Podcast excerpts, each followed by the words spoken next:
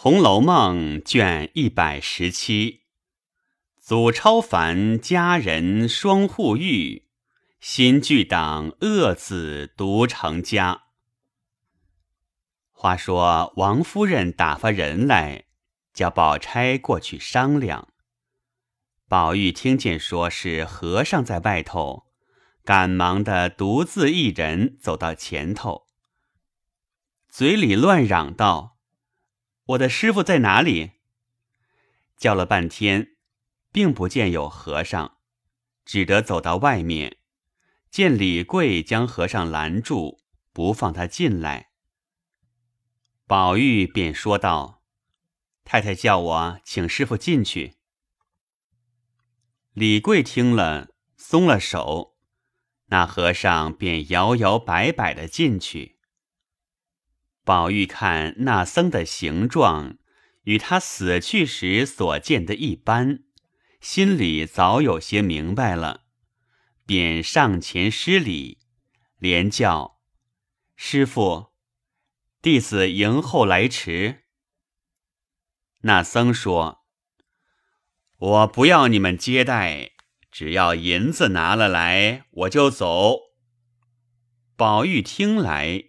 又不像有道行的话，看他满头赖疮，浑身阿杂破烂，心里想到：自古说真人不露相，露相不真人，也不可当面错过。我且应了他谢银，并探探他的口气，便说道：“师傅不必性急。”现在家母料理，请师傅坐下，略等片刻。弟子请问师傅，可是从太虚幻境而来？那和尚道：“什么幻境？不过是来处来，去处去罢了。我是送还你的玉来的。且我问你，那玉是从哪里来的？”宝玉一时对答不来，那僧笑道：“你自己的来路还不知，便来问我。”宝玉本来颖悟，又经点化，早把红尘看破，只是自己的底里未知。一闻那僧问起玉来，好像当头一棒，便说道。你也不用银子了，我把那玉还你吧。那僧笑道：“也该还我了。”宝玉也不答言，往里就跑。走到自己院内，见宝钗、袭人等都到王夫人那里去了，忙向自己床边取了那玉，便走出来，迎面。碰见了袭人，撞了一个满怀，把袭人吓了一跳，说道：“太太说你陪着和尚坐着很好，太太在那里打算送他些银两，你又回来做什么？”宝玉道：“你快去回太太说，不用张罗银两了，我把这玉还了他就是了。”袭人听说，急忙拉住宝玉，道：“这断使不得的，那玉就是你的命，若是他拿了去，你又要病着了。”宝玉道：“如今再不病的了，我已经有了心了，要那玉何用？”摔脱袭人，便要想走，袭人急得赶着嚷道。你回来，我告诉你一句话。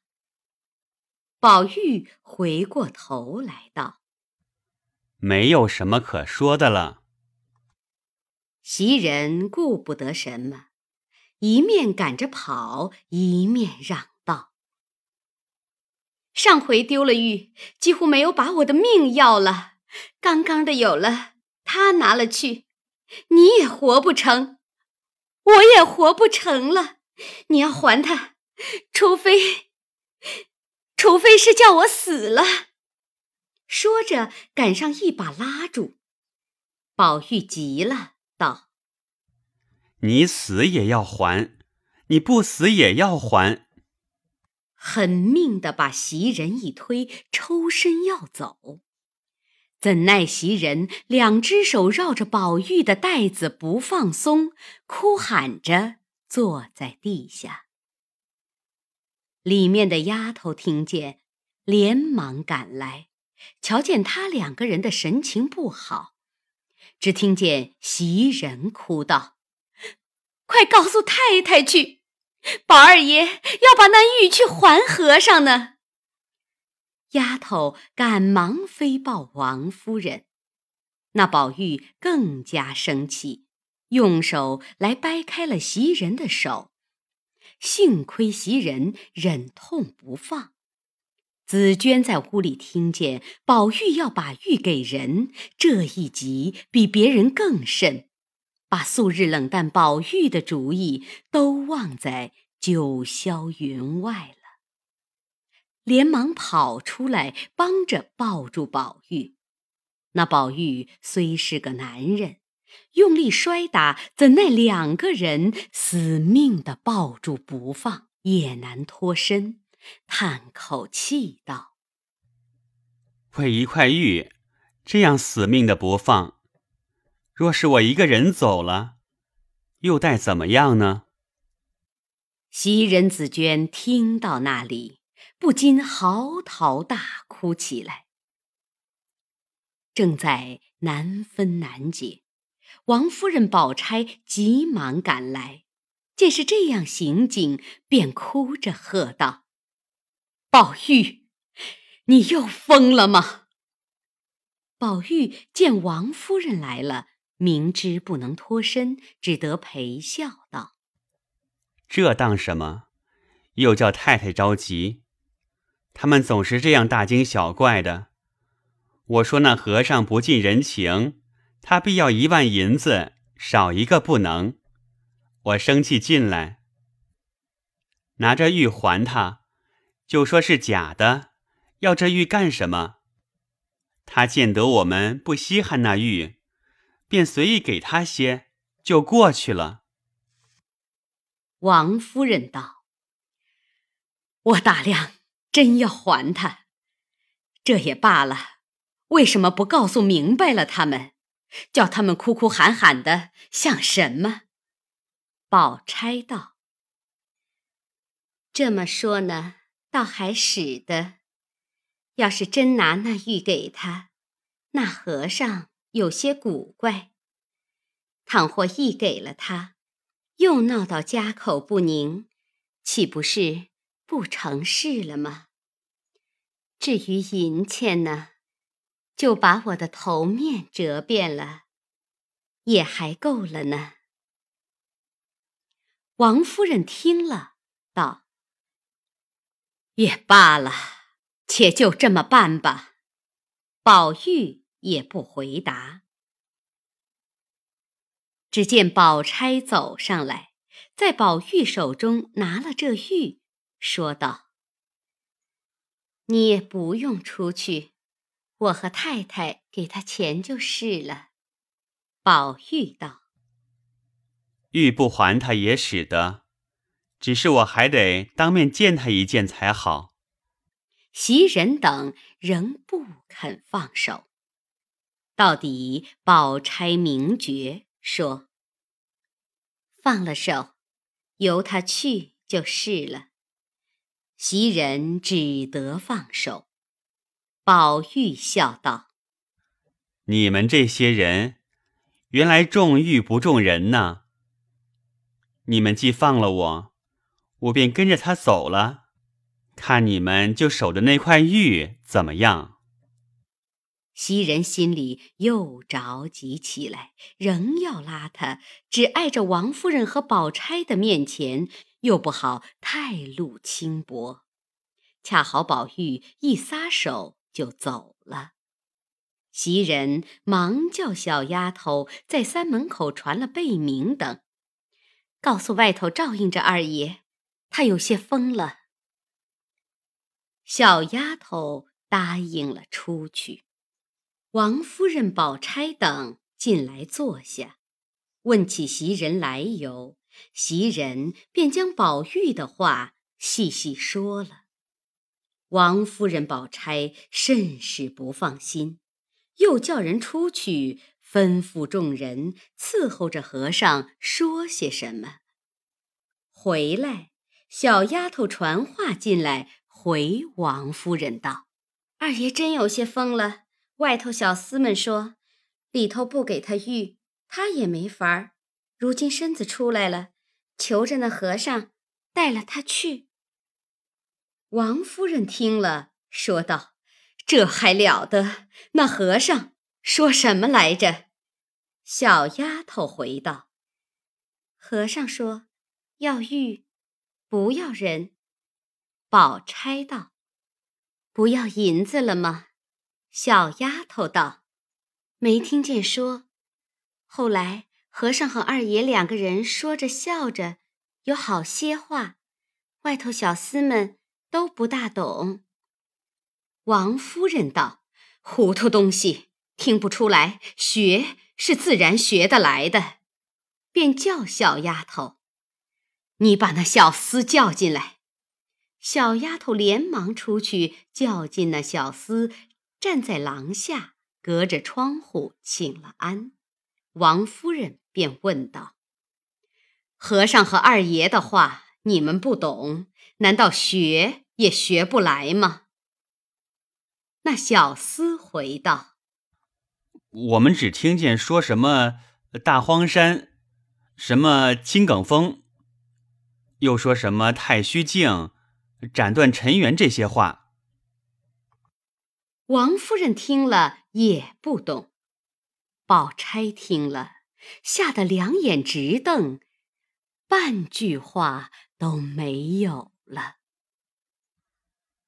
正要叫人出去拉宝玉进来，只见宝玉笑嘻嘻的进来，说：“好了，好了。”宝钗仍是发怔。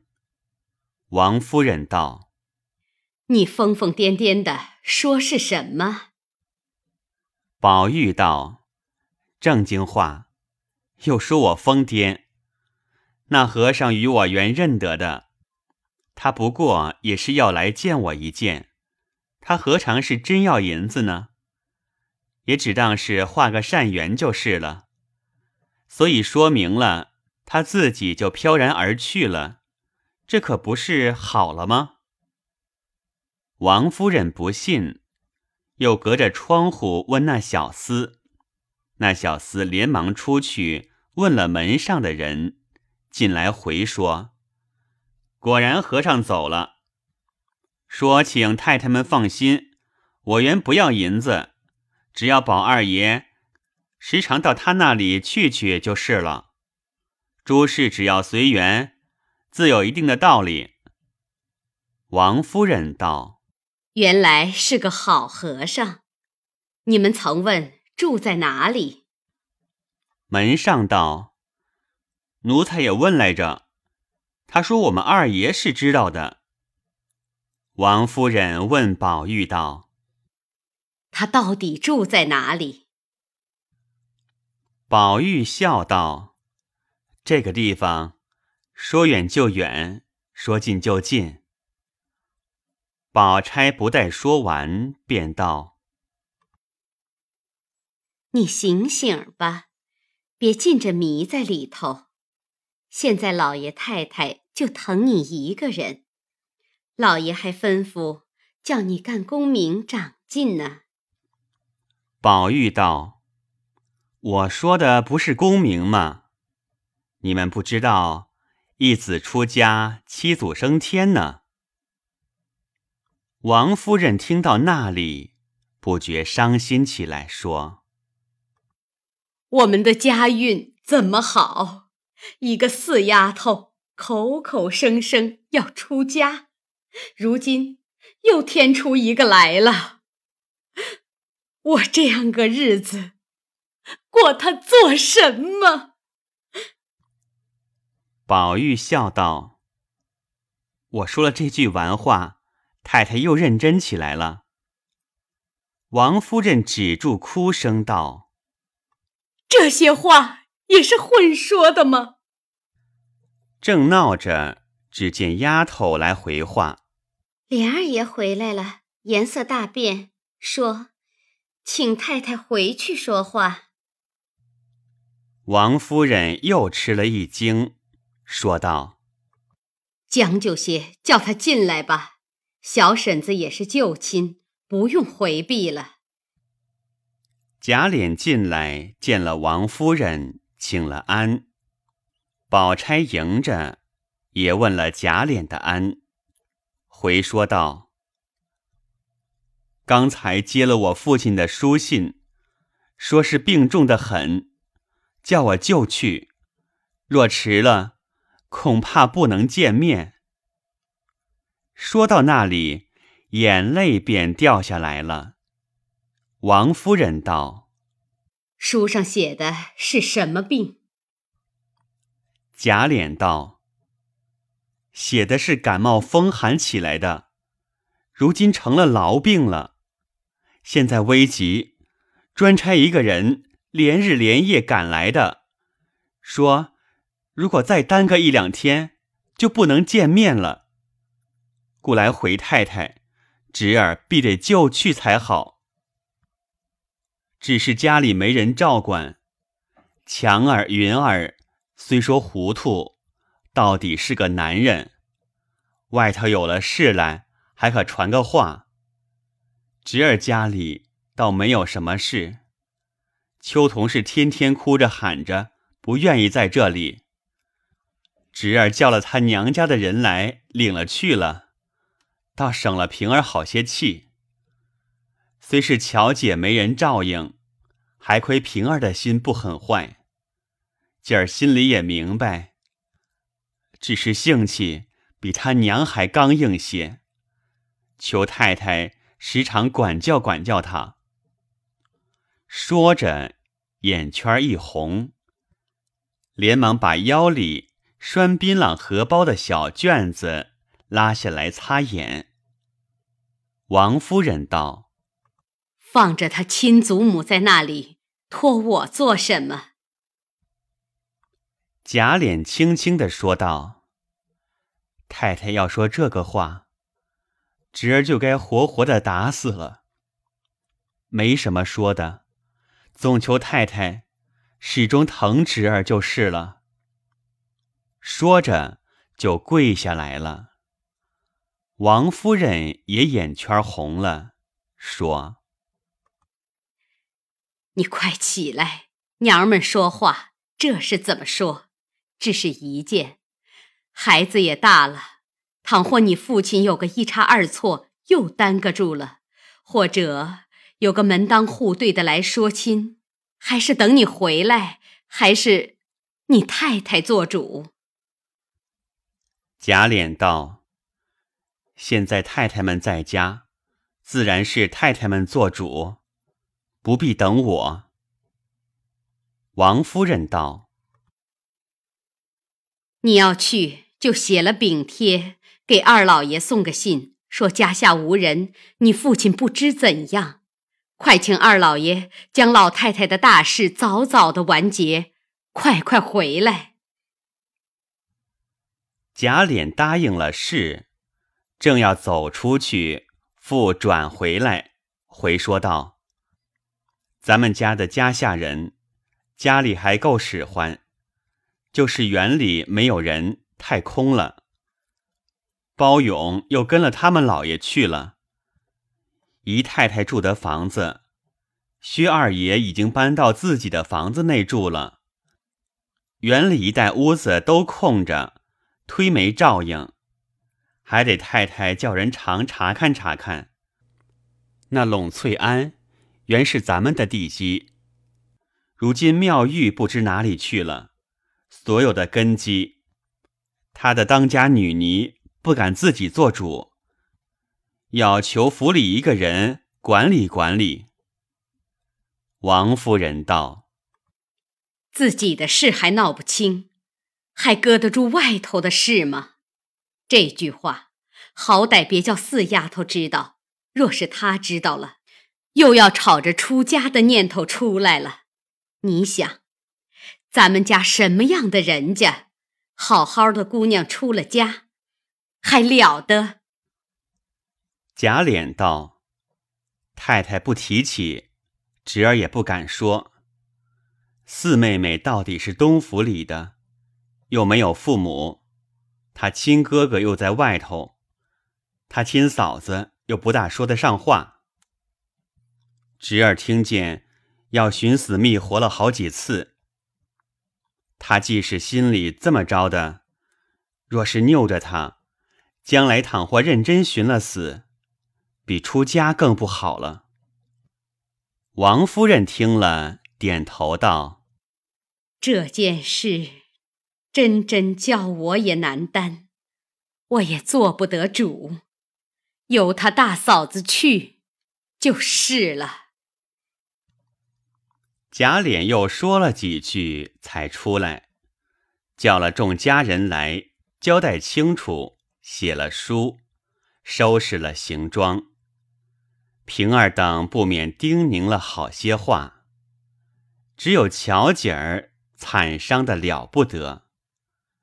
贾琏又欲托王仁照应，巧姐到底不愿意。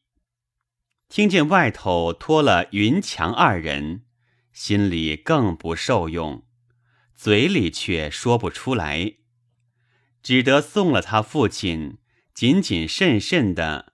随着平儿过日子，风儿、小红因凤姐去世，告假的告假，告病的告病。平儿意欲接了家中一个姑娘来，一则给巧姐作伴儿，二则可以带量他，便想无人。只有喜鸾四姐儿是贾母旧日钟爱的。偏偏四姐儿新近出了嫁了，喜鸾也有了人家儿，不日就要出阁，也只得罢了。